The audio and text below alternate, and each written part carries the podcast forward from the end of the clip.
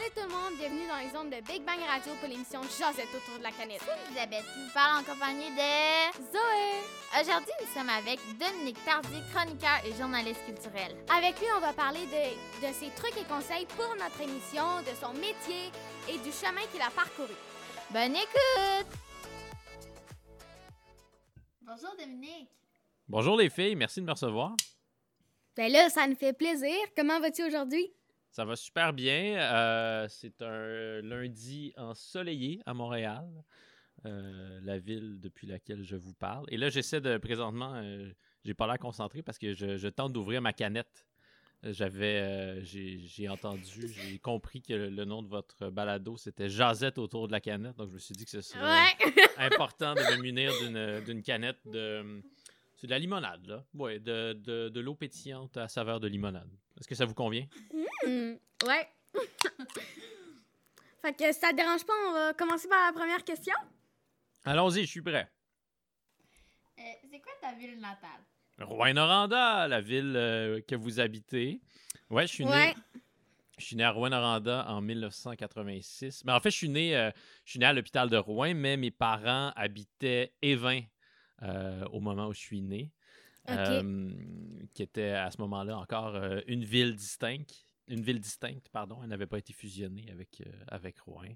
Puis après, j'ai passé. Donc, j'ai vécu à Rouen sur la rue Murdoch, pas loin du boulevard Rideau, jusqu'à l'âge de 11 ans. Après quoi? C'est full proche de notre école. C'est c'est très proche de votre école, ça? C'est quoi le nom de votre école déjà? Notre-Dame de protection. Ah, moi, je suis allé à l'école Sacré-Cœur. Euh, c'est là que j'ai fait euh, mon Ouais. primaire, en fait, jusqu'à ma cinquième année. Puis après, je suis déménagé à Trois-Rivières avec mes parents, puis à Asbestos. Puis euh, à- après, j'ai vécu à Sherbrooke. Mais donc, Rouen-Noranda est toujours demeuré très, très près de, de mon cœur. Puis j'ai de très beaux souvenirs de, de mes années à l'école Sacré-Cœur. Et de, de tout, j'allais dire tous mes professeurs, mais il faudrait davantage dire toutes mes professeurs parce que c'était des femmes. Euh, pourquoi es-tu parti de Rouen-Noranda? Euh, parce que mon- c'est c'est pour le travail de mon père. Euh, le travail de mon père l'appelait à, à Trois-Rivières. Donc, on a vécu là pendant euh, quelques années. Euh, à 11 ans, évidemment, on n'a pas tellement le choix de, de suivre ses parents. Là, tu sais. Nos, Ouais. Nos parents On nous disent... ça. on- on- oui, vous connaissez ça. hein? Est-ce que vous êtes déménagés souvent, euh, les filles, ou vous êtes nées à Rouen? Euh, ben, moi, j'ai toujours resté dans la même maison. Là. Ma maison, elle a l'âge à mon frère. Dans le fond, euh, elle a 14 ans. Là. Oh, wow! Fait que, fait que on habite dans la même maison. On mes parents l'ont fait construire durant que euh, maman était enceinte de mon frère. Puis on est toujours resté là. C'est beau, ça. Moi aussi. Euh, mais donc, c'est ça, j'ai suivi mes parents à ce moment-là. Puis, euh, très franchement, je, là, j'habite à Montréal depuis, euh, depuis bientôt trois ans. Puis, euh, j'ai l'intention de rester à Montréal pour. J'ai le désir de rester à Montréal pour plusieurs années. Mais si j'avais à déménager, s'il fallait absolument que je déménage, puis que je choisisse une autre ville au Québec, euh, je choisirais Rouen-Noranda. C'est pas mal la seule autre ville où je, me verrais, où je me verrais vivre à nouveau parce que j'ai eu la chance d'y retourner à quelques occasions, notamment pour euh, couvrir le festival de musique émergente. Euh, Ah oui! D'ailleurs, nous, Oui. on, on a un contrat euh, avec euh, le FME. Puis euh, on va faire des entrevues en live. Puis tout Wow! ça. C'est vraiment le fun. vous avez déjà des contrats, ça, ça marche fort, votre podcast. Là. Bravo! Ouais! Merci! Je suis honoré d'être là. J'étais déjà honoré, puis là, je le suis encore plus maintenant que, que je comprends que c'est vraiment la, c'est la grosse affaire. Oh Bravo. Euh, ben, dans le fond, nous, on a écouté le podcast que tu as fait avec Jay du Temple. Oui, Puis euh, là-dedans, tu disais que partir de la magnifique euh, ville de Rouen-Noranda, euh, ça t'a comme laissé une marque, là. oui. Mais quel genre de marque ça t'a laissé? Euh, je me souviens plus exactement ce que je disais euh, au magnifique Jay du Temple dans, dans son balado, mais euh, ben, la marque que ça m'a laissé, c'est vraiment une très bonne question, ça, les filles. Ben, je pense que Merci. a- avant l'âge de, de 11 ans, avant le moment où je suis déménagé de Rouen, j'étais sous l'impression que euh, j'allais mener une vie normale, que j'allais passer ma... Parce que pour moi, les, les gens qui déménageaient, c'était... hum, Tu sais, vous, vous l'avez sans doute vécu quand il y a une nouvelle personne qui arrive dans l'école, on se demande toujours c'est qui cette personne-là, quel genre de vie Ouais. elle, elle a vécu avant d'arriver parmi nous? Euh, donc, c'est toujours l'autre. La personne qui arrive dans notre école, d'ailleurs, c'est toujours l'autre. Puis là, moi, soudainement, je devenais cet autre-là. Puis je m'étais jamais imaginé euh, dans ce rôle-là. Donc, je pense que c'est pour ça que ça m'a marqué à ce point-là. Mais après, bon, euh, je suis arrivé à Trois-Rivières, puis mon accueil dans ma nouvelle école s'est vécu de manière quand même assez douce. Je n'ai pas été intimidé, j'ai rien vécu de spécialement grave. Mais euh, ça a très certainement été euh, un choc parce que j'étais vraiment très, très triste de, de, quitter mes amis. Je pense que ça a été ma, première, le, premier moment dans ma vie où j'ai été vraiment très, très, très chagriné. Je me souviens, euh, notre, le lieu, la, maison où on habitait sur la rue Murdoch, je pourrais même vous donner l'adresse, c'est le 772 rue Murdoch à Rouen-Noranda. c'est un semi-détaché. Donc, les, pièces étaient de plus en plus vides parce qu'on faisait des boîtes. Puis là, j'avais encore euh, mon, tout petit, euh, mon tout petit lecteur de CD euh, sur lequel j'écoutais les groupes rock alternatifs du moment. Je me souviens d'une chanson de I Mother Earth, qui est un groupe dont vous avez sans doute jamais entendu parler, puis c'est vraiment pas grave. c'est un groupe canadien de rock que j'aimais beaucoup à l'époque. Puis euh, il y avait une chanson en particulier que j'écoutais vraiment très très fort. Puis là, j'étais en colère à l'intérieur. Puis j'étais triste. Puis j'étais en colère que mes parents osent me faire subir ça, de déménager. Mais maintenant que je suis un peu plus vieux, un peu plus vieux, je comprends que, ben, que c'était pas de leur faute. Puis euh, que, que mon père désirait simplement gagner sa vie. Et voilà. Ben, c'est, le fun que tu n'as rien vécu de spécial dans, ta, dans, ton école parce que ça peut euh, que des fois, les nouveaux, ils sont moins bien accueillis. Oui, mais ça, ça m'a rendu aussi. Euh, euh, je pense que ça a nourri mon empathie face à ceux, ben, après, dans, dans, le reste de mon parcours scolaire, face à ceux qui arrivaient d'ailleurs. Puis, j'ose imaginer que ça a nourri mon empathie face face euh, à, la différence en général. Parce que c'est ce qui incarne la, personne qui arrive dans l'école, qui arrive d'ailleurs, elle incarne toujours la différence. Puis ça crée toujours des tensions, la différence, qu'on le veuille ou pas. Puis je pense que c'est notre devoir dans la vie d'essayer d'adoucir ces, ces tensions-là pour qu'on puisse tous bien s'entendre. Et voilà, c'est un message d'espoir que je vous lance, les filles. Oh, très beau, très beau. Est-ce que c'est difficile de d'être un journaliste culturel et un chroniqueur à temps plein? Euh, est-ce que c'est difficile? Ben, je dirais d'abord, avant de dire que c'est difficile, je dirais que c'est très le fun.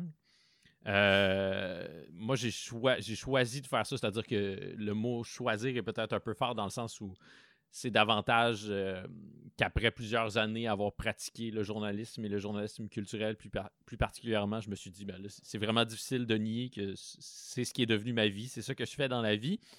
Euh, donc, je précise que je n'ai pas choisi de faire ça parce que je n'ai pas étudié en journalisme, j'ai étudié en littérature, mais j'ai rapidement à l'université commencé, mais même au, au, euh, primaire par Rouen, mais ensuite à Trois-Rivières, j'écrivais déjà des articles dans le, dans le journal étudiant de, mon école primaire, puis après au secondaire, au cégep, à l'université. Euh, donc, si je fais ça, c'est parce que j'aime ça. Je pense qu'il y a trop de, gens dans la vie, puis peut-être dans le monde du journalisme plus particulièrement, qui se plaignent euh, d'à quel point c'est difficile. Puis c'est vrai que ça représente toutes sortes de, difficultés, le métier de, journaliste, qu'on fasse euh, n'importe quelle sorte de journalisme. mais c'est sûr que ça présente ses défis parce que c'est pas facile de, faire sa place dans ce milieu-là. c'est pas facile de gagner sa vie. Il y a beaucoup de pression pour. Il euh, ben, faut écrire beaucoup. Dans mon cas, je suis journaliste à l'écrit, donc euh, j'écris des articles, il faut écrire beaucoup. Il faut beaucoup travailler. Euh, les, les cachets sont. les tarifs de pige sont pas toujours très élevés. En fait, ils n'ont pas augmenté depuis plusieurs années. donc, tout ça, ça présente des défis, mais ça présente, oui, c'est ça, des défis, mais moi, je choisis de les voir essentiellement d'un bon oeil. Puis euh, j'aime ce que je fais. J'ai vraiment, je, le dis souvent, puis j'essaie de me le rappeler moi-même lorsque je traverse des journées un peu plus difficiles où j'ai plusieurs articles à remettre, puis euh, je trouve que j'en ai trop à faire. Je me dis, tu sais, j'ai la chance de rencontrer euh, presque à chaque jour des gens que je connais pas, mais qui me fascinent, de leur poser des questions. Ces gens-là, la plupart du temps, sont heureux de répondre à ces questions-là, puis j'apprends des choses sur eux et sur l'humain en général. Ça, c'est vraiment exceptionnel, puis ça fait que ma job est différente presque à chaque jour. évidemment, je, suis toujours. Je, pose des questions à des gens, j'écris des articles, c'est ça l'essentiel de mon travail. Des fois, je fais des chroniques à la radio. Mais quand même, chacune des personnes à qui je parle, elle, elle est différente à chaque fois. Puis ça, ça, ça a quelque chose de, très, très stimulant. Puis j'essaie de ne pas l'oublier. Est-ce que mes réponses sont trop longues, les filles, ou ça va? Ben non, voyons, c'est super le fun des, des, réponses détaillées de même. D'accord. Mais moi, moi j'aimerais savoir si tu as étudié en littérature, pourquoi tu n'as pas continué dans ce domaine-là? Euh, c'est-à-dire que lorsqu'on étudie en littérature à l'université, par exemple, euh, ce à quoi on est destiné, euh, c'est la plupart du temps à devenir un prof de littérature au cégep. Euh, c'est un des, principaux débouchés lorsqu'on fait des études de littérature à l'université. puis, je me voyais pas tellement retourner dans une école, je me voyais pas tellement enseigner à la fin de mes études. J'avais peut-être 24-25 ans. Je me voyais pas rester dans une école d'une certaine manière. Euh, puis il y, a aussi, il y a aussi de manière plus concrète, puis là je vais le préciser parce que si ma mère euh, écoute ça, euh, elle, va, elle va me trouver malhonnête de ne pas dire ça, de ne pas souligner ça. Il y a aussi que, donc pour devenir prof de cégep, en général, il faut avoir complété non seulement son bac, ce que j'ai fait, mais il faut aussi compléter sa maîtrise. Et puis moi, j'ai ah, débuté ma maîtrise en littérature, mais je ne l'ai pas terminée. Euh, ma mère dirait peut-être parce que j'ai été un peu paresseux, ce qui serait peut-être pas faux, mais euh, aussi parce que, ben c'est ça, j'avais commencé à collaborer à, certains médias euh, culturels.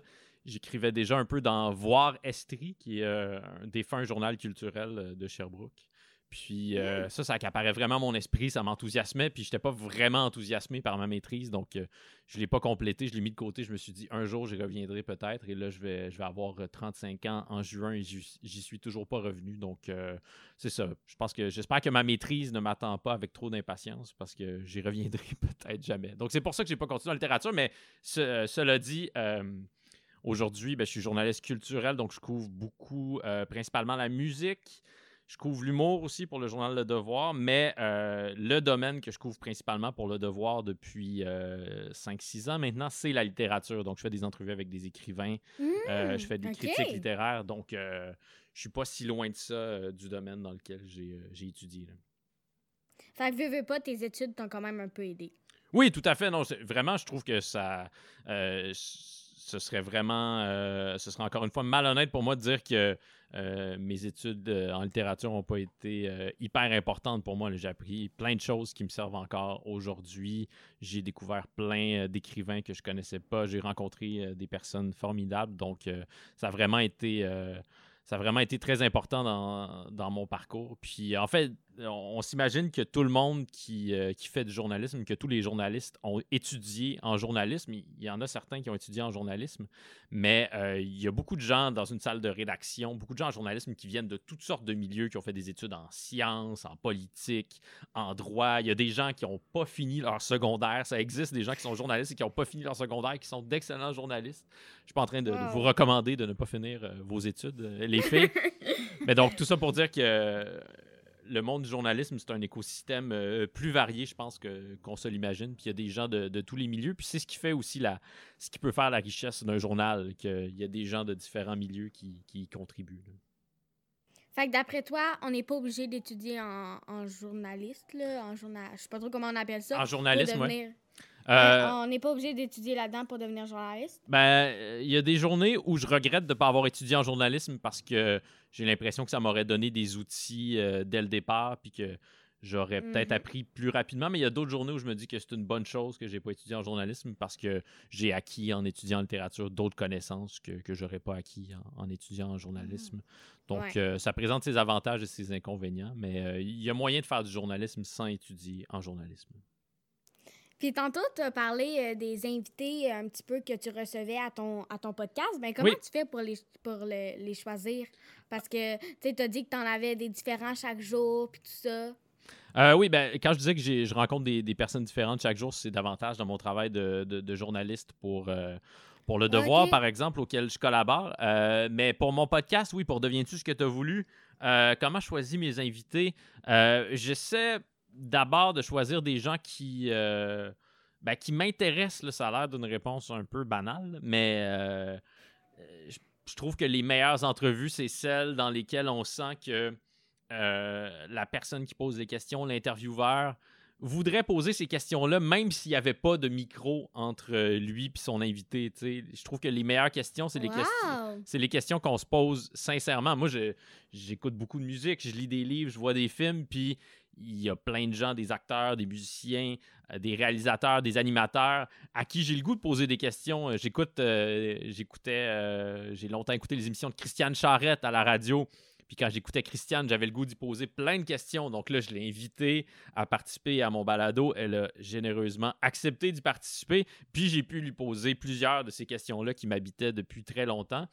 Donc, euh, pour moi, c'est ça la clé d'une entrevue qui fonctionne. Bien sûr, c'est pas toujours euh, euh, possible dans le cadre de mon travail de journaliste culturel au quotidien de parler qu'à des gens qui, qui me fascinent et qui m'intéressent profondément. Des fois, je dois couvrir des sujets dont je suis peut-être avec lesquels je suis moins familier, euh, mhm. trouver une porte d'entrée dans ces sujets-là. Mais quand j'imagine mon, mon balado à moi, là, je choisis vraiment des gens à qui j'ai profondément envie de parler.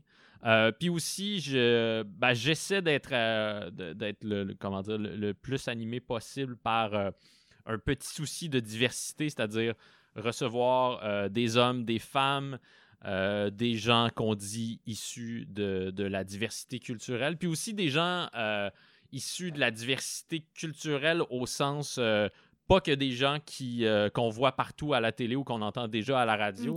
Donc j'aime recevoir des gens qu'on qu'on entend moins. je pense par exemple à l'acteur Martin Dubreuil ou à Paul Amarani ou qui j'ai reçu d'autres, la chanteuse Laura Sauvage, tous des gens qui, que, j'aime beaucoup, mais qu'on entend un peu moins, ce qui, euh, ce qui m'attriste. Puis euh, là, dans le cadre de mon balado, ben, j'ai une occasion de, euh, de, leur parler, puis peut-être de les faire découvrir à d'autres gens.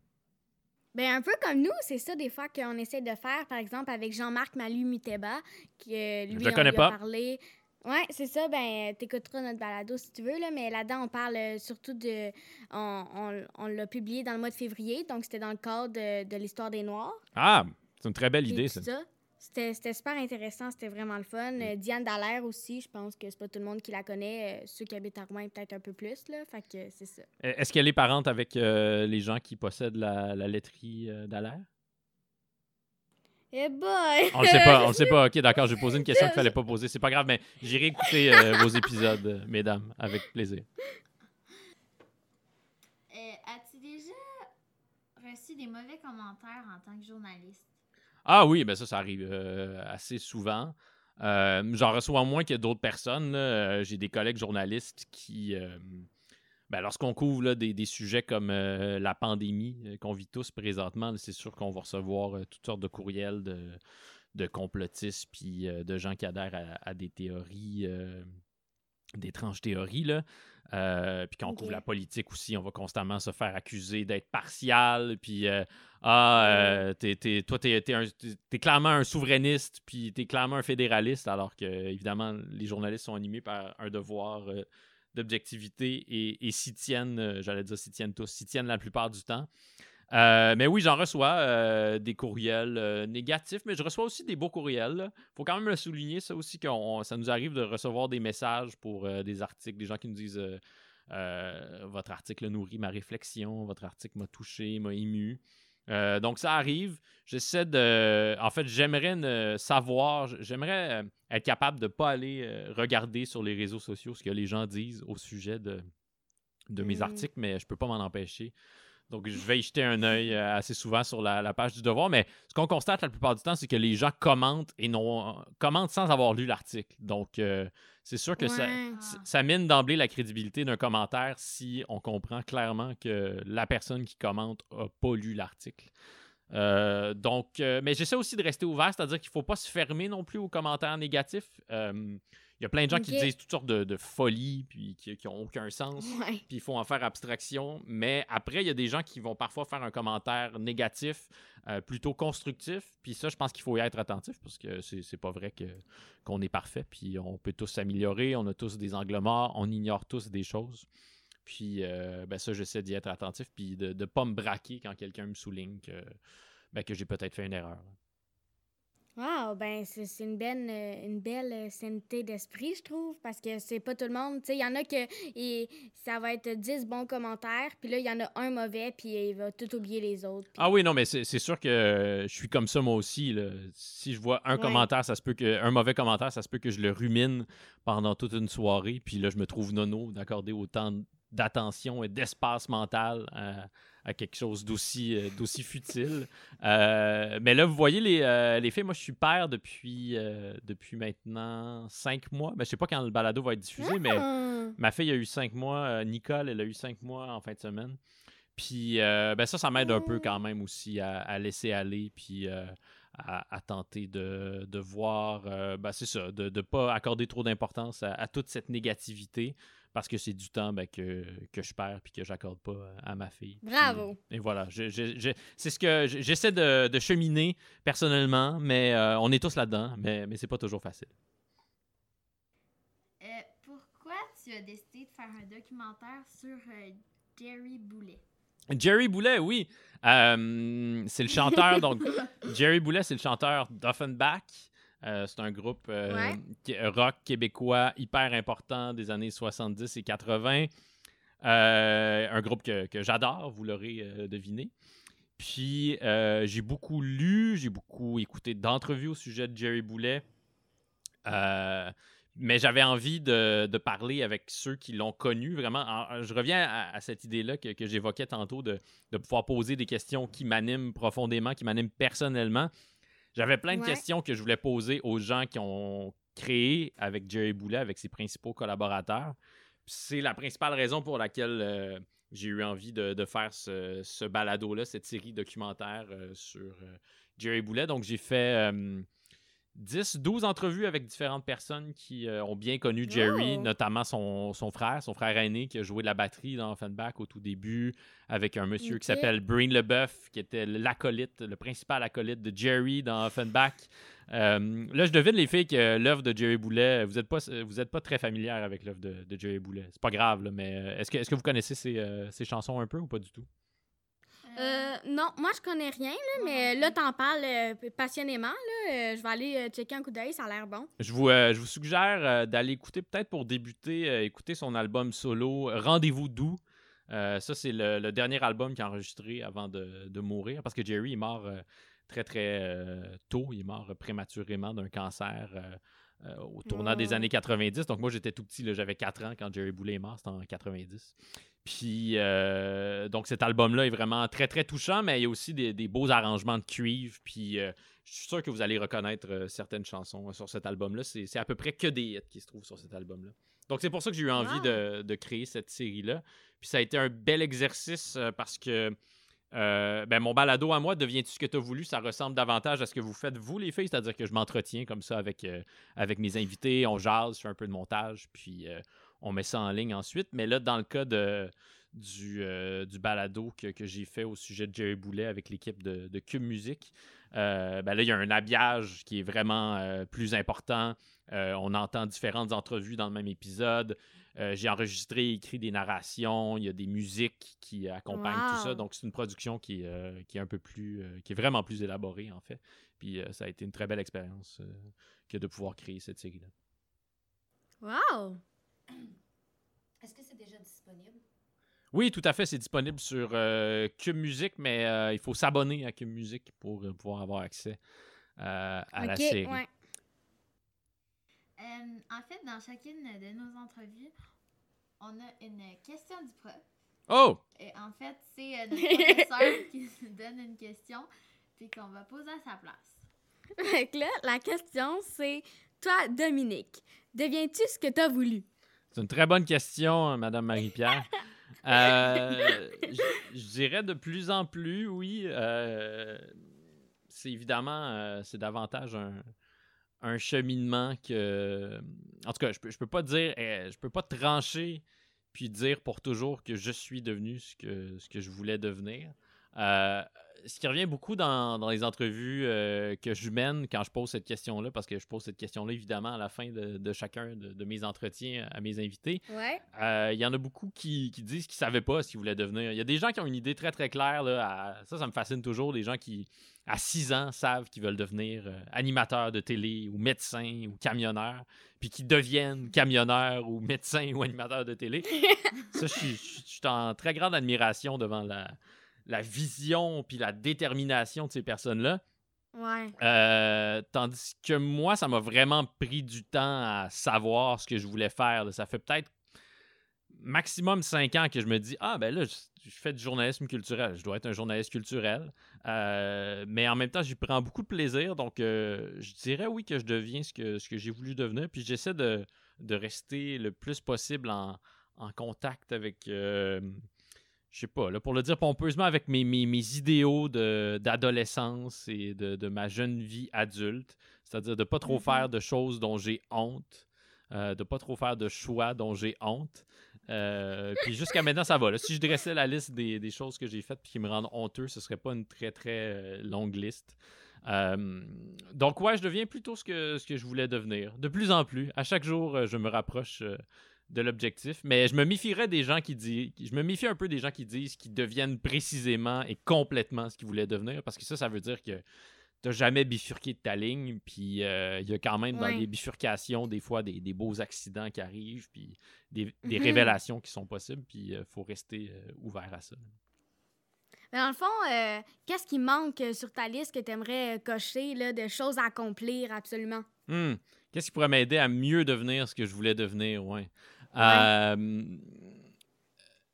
ben, je dirais que, en fait, ce- que je souhaite, c'est pouvoir continuer à exercer euh, mon métier, puis pouvoir euh, avoir accès à des tribunes plus importantes, puis je- je- j'espère que ça sonne pas trop mégalomane, là, mais j'aimerais avoir accès, oui, à des tribunes plus importantes, puis avoir accès aussi à des, à des personnes, à des invités euh, auxquels je peux pas encore avoir accès. C'est-à-dire que lorsqu'on fait un balado comme le mien avec des, moyens relativement modestes, ben il y a des, plein de gens euh, importants et généreux qui ont déjà accepté d'y participer, mais euh, c'est pas forcément tout le monde à qui je peux avoir accès euh, comme invité. Donc, j'aimerais pouvoir recevoir des, invités plus importants, euh, faire des entrevues ouais, plus, plus costaudes.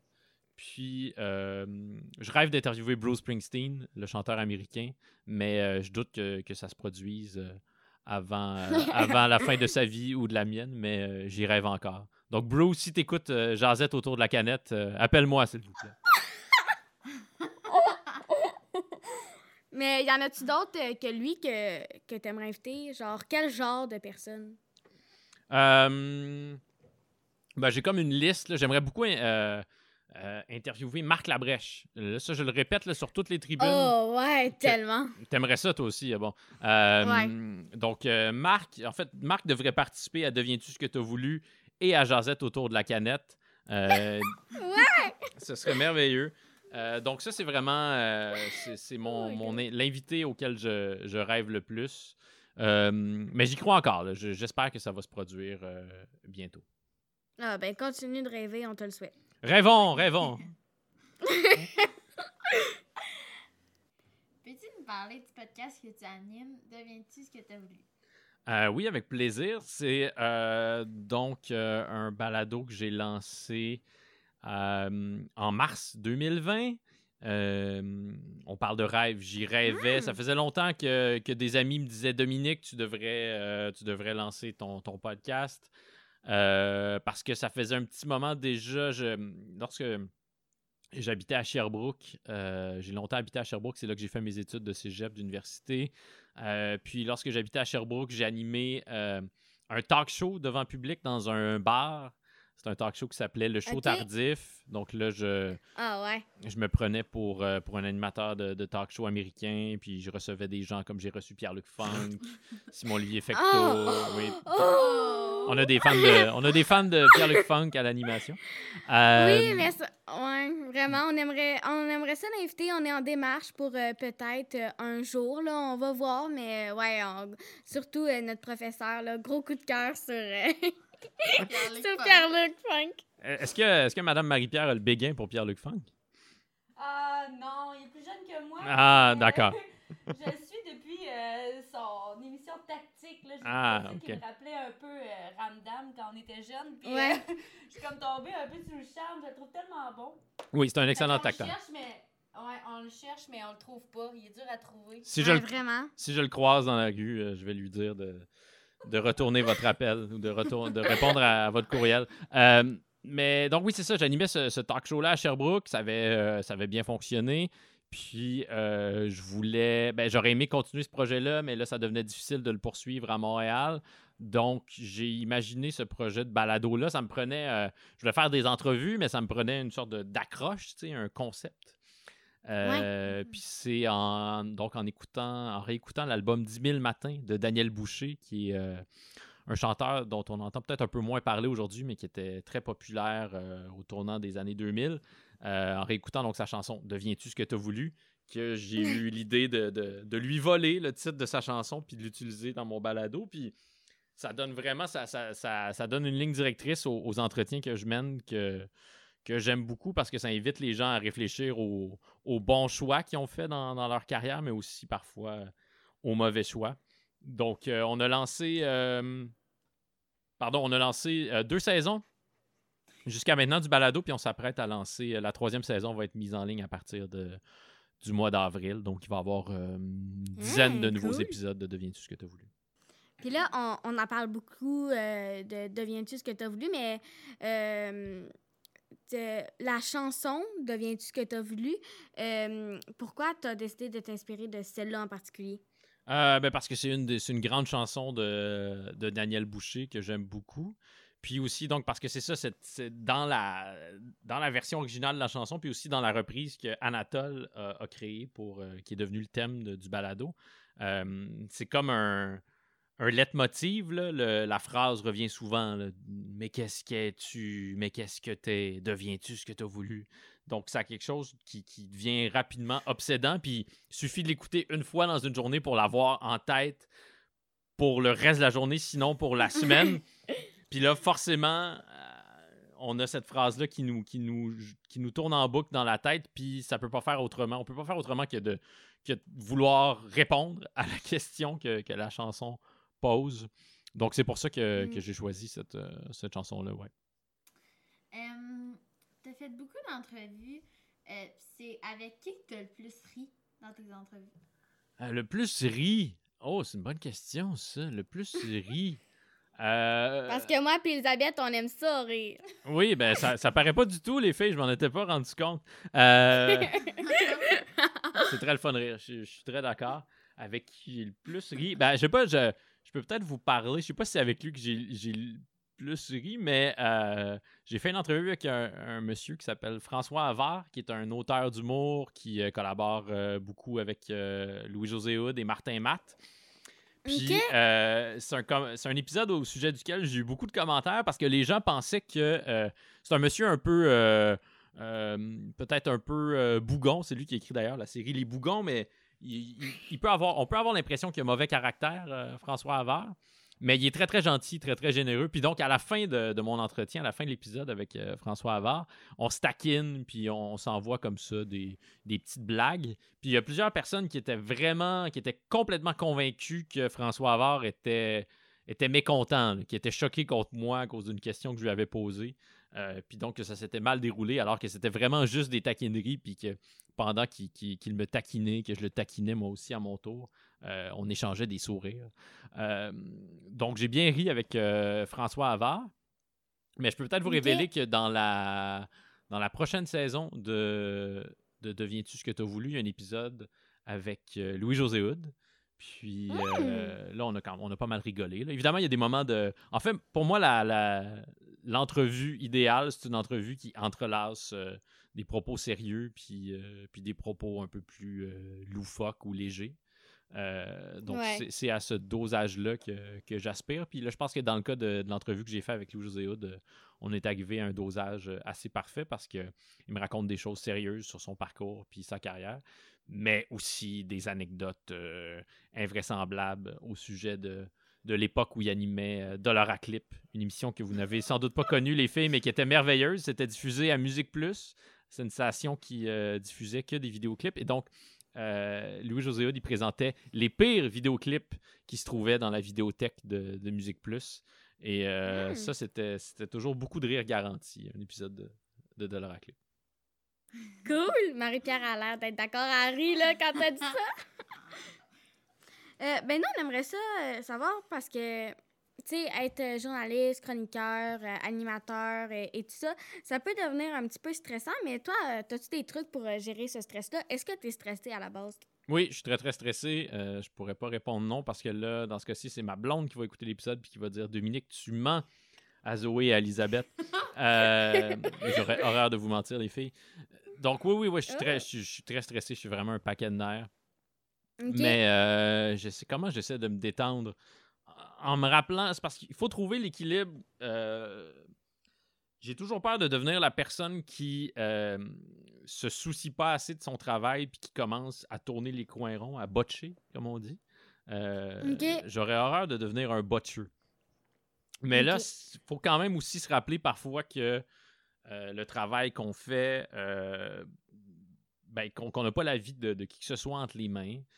Euh, que faut pas idéalement faut pas se tromper mais que personne va mourir si on se trompe. Puis euh, qu'il faut donner le, le meilleur de soi-même mais qu'après euh, euh, on a tous des limites. Puis euh, c'est ça. Donc j'essaie de, de plus en plus de, de me rappeler ça de relativiser l'importance que j'accorde à chacune des phrases que j'écris j'essaie de, de faire de bons articles de faire de bons balados mais Mhm. euh, faut pas devenir obsessif non plus parce que euh, c'est quand même important aussi d'être euh, d'être heureux euh, dans la vie le plus possible. Ben oui. oui, c'est ça. Donc oui, je suis très stressé. Pour vrai, je, j'aimerais vous dire que j'ai des, des trucs miraculeux que j'ai adoptés, mais il n'y en a pas vraiment. Euh, Mais je me rends compte aussi, puis ça, c'est- je sais pas si c'est une bonne chose, que je suis plus efficace quand j'ai beaucoup de travail. là. Il y a des semaines où j'ai moins de travail, puis là, tout d'un coup, euh, c'est ça, je me laisse aller, puis euh, ça va moins bien. Donc, j'aime ça être quand même assez occupé, puis j'aime ça travailler. Donc, je vis assez bien avec le stress. Le stress aussi peut être quand même un bon moteur. Il faut pas, faut pas oublier ça. Ouais. Une certaine dose. là, Il y a une dose de stress qui peut être paralysante, mais euh, il y a une dose de stress qui euh, peut nous propulser. Ah oui, c'est ça. Puis le, le truc, c'est de, c'est de commencer à faire les affaires le plus tôt possible. Euh, que pas, pas procras- procrastiner. c'est un mot qui est difficile à dire, effectivement, mais non, faut pas procrastiner. Euh, faut pas faire ça. C'est un mot difficile à dire, fait qu'on le prononce pas, puis on fait pas ce que ce mot-là désigne. On commence à faire les choses le plus rapidement possible. Puis comme rapidement, on se rend compte que ah, ben, cette affaire-là qui me stressait, je suis en train de la faire. Puis là, euh, deux heures, trois heures, quatre heures, six heures plus tard, cette affaire, cette tâche-là est terminée. Puis euh, on s'en est presque pas rendu compte. Donc euh, c'est ça. Ne pas procrastiner, c'est toujours une bonne idée. Puis là, tout au long de, de l'entrevue, on, on a appris un petit peu euh, mieux à te connaître. Puis on, on a vu que tu avais quand même beaucoup d'expérience dans le domaine. Puis on aimerait ça euh, que tu nous donnes un, un peu des, des conseils pour euh, notre radio étudiante euh, à nous. à Oui, euh, je trouve toujours ça. Euh, je trouve toujours ça, comment dire, pompeux, les gens qui donnent des, euh, des conseils. Mais là, puisque vous me le demandez gentiment, je vais vous en offrir. Je vais tenter de vous en offrir un. Je vais vous offrir un conseil éclairé. Euh, ben, je je dirais de. Là, vous- je vais vous donner ce conseil-là, mais visiblement, vous le mettez déjà en application. Euh, faut faire ses recherches au sujet des gens qu'on reçoit. Donc, euh, avoir lu, écouté, vu le plus de choses à leur sujet, ça, c'est toujours très utile parce que ben, ça nous permet de, de bien naviguer euh, dans l'entrevue qu'on mène. Parce qu'il y a ça aussi, c'est-à-dire que lorsqu'on fait une entrevue, il y a des questions qu'on pose en, sach en connaissant déjà la réponse qu'on va recevoir parce qu'on a fait nos recherches puis on connaît l'information Ouais. qu'on s'en va chercher. Puis après, il y a d'autres informations qu'on connaît pas parce que c'est pas disponible. Donc, on va poser la question puis on va voir ce qui va se produire. Mais donc, il faut utiliser les, les réponses qu'on sait qu'on va recevoir comme des espèces de. euh, c'est de, la lumière, c'est des, des lampadaires qui sont placés sur notre chemin puis qui nous guident dans la noirceur qu'est l'entrevue qu'on mène. tu sais. Euh, Bon, tu donc- devrais être poète. Ben, J'aime bien la poésie. Mais donc, faut pas. euh, si on fait pas nos recherches, ben là, on est vraiment dans la noirceur totale. Puis on avance comme ça à tâtons. Puis ça donne pas toujours des entrevues heureuses. Euh, alors que si on a un peu de lumière, ben là, on sait davantage s'orienter. Donc, euh, ça, euh, je dirais, ben, pour faire des bonnes entrevues, il faut être vraiment à l'écoute. Vous êtes déjà à l'écoute, ça paraît. Il faut bien Ah, écouter les, merci. les réponses que les gens nous offrent, puis tenter le plus possible de rebondir là-dessus. Puis, sinon, je dirais de d'écouter votre cœur, puis euh, de, faire confiance à votre instinct. C'est-à-dire que lorsqu'on a vraiment envie de faire quelque chose, ça ne veut pas toujours dire que ça va intéresser les autres, mais en tout cas, je pense que c'est au moins c'est le minimum. C'est-à-dire que si nous-mêmes, on n'est pas profondément passionnés puis intéressés par ce qu'on est en train de faire, c'est difficile, puis je trouve que c'est même arrogant de demander aux autres de s'y intéresser. Donc, il faut s'investir le, le plus possible soi-même dans, dans ce qu'on fait, puis euh, je pense que ça, ça finit toujours par paraître dans, dans le résultat final. Mais je vous ai donné des conseils que vous mettez déjà euh, en application, donc euh, c'est pas super utile. là. Mais s'il y a d'autres gens qui écoutent euh, l'épisode présentement et qui veulent fonder une radio étudiante, ben, ils pourront les mettre en application. Ouais. Tu nous donnerais combien sur 10? À notre entrevue? ben, je vous donnerais un 9. Je vous donnerais 9, je pense, ouais. Ouais. Oh, Ouais. c'est bon, Vous merci. étiez bien, bien préparé. Je suis touché que vous, euh, vous ayez écouté euh, mon entrevue avec Jay du Temple. Puis, euh, non, non, vous, vous êtes très, très bonnes, les filles. Vous êtes sur la bonne voie. Que- un point qu'on pourrait travailler, ce serait quoi? Mais là, en fait, ce que, ce que, ce que vous faites, vous deux, c'est assez difficile. Moi, je n'ai jamais fait ça. en tout cas, j'ai rarement fait ça de co-animer comme ça parce qu'il faut se répartir en direct les questions. Ouais. Mais euh, en fait, ouais, moi, ce que je vous suggérerais peut-être, c'est de, de vous séparer la tâche dans l'entrevue. Sais, moi, je vais faire cette partie-là, puis moi, je vais faire plus cette partie-là. Je vais faire le début ou la fin, ou... parce que ça vous permettrait, je pense, de, de, mieux, euh, de mieux rebondir sur les réponses de l'invité. Mais vous étiez parfaite, là, pour vrai. Là. Mais euh, ouais, c'est ça. Mais les co-animations, c'est très, très difficile. Il y a plein de gens euh, qui ont des histoires d'horreur en co-animation. Donc, je suis content de constater que l'amitié qui, qui vous unit euh, semble intacte. Ah, merci. Mais on en prend note, là. euh, Début, fin, milieu. C'est c'est vraiment bon. Ben, euh, merci beaucoup. Nous, on a terminé avec toutes les questions qu'on avait à te poser. On a appris plein d'affaires. C'était super, euh, une entrevue intéressante. Merci d'avoir accepté de nous rencontrer. Ça a été vraiment très, très agréable, les filles. Euh, je suis content d'avoir euh, remis les pieds à Rouen par procuration, disons, euh, grâce à vous euh, euh, ce matin. Puis, euh, ben, j'ai très, très hâte d'aller découvrir euh, les autres épisodes de, de Jazette autour de la canette. Donc, euh, merci pour euh, votre invitation. Ça m'a ça m'a vraiment beaucoup touché. Ah, ben merci, en espérant qu'on puisse se revoir bientôt. À bientôt! Bye! Au revoir. Merci à vous de nous avoir écoutés tout le long de notre émission. Merci beaucoup aussi à Dominique Tardy d'avoir pris un petit moment de son temps pour jouer avec nous. On vous invite vraiment à nous écrire en commentaire que vous aimeriez qu'on invite à notre balado et les questions que vous voudriez qu'on pose à cette personne. Ça nous fera plaisir de vous lire. On se retrouve la semaine prochaine pour un autre épisode de Joseph autour de la canette. Merci.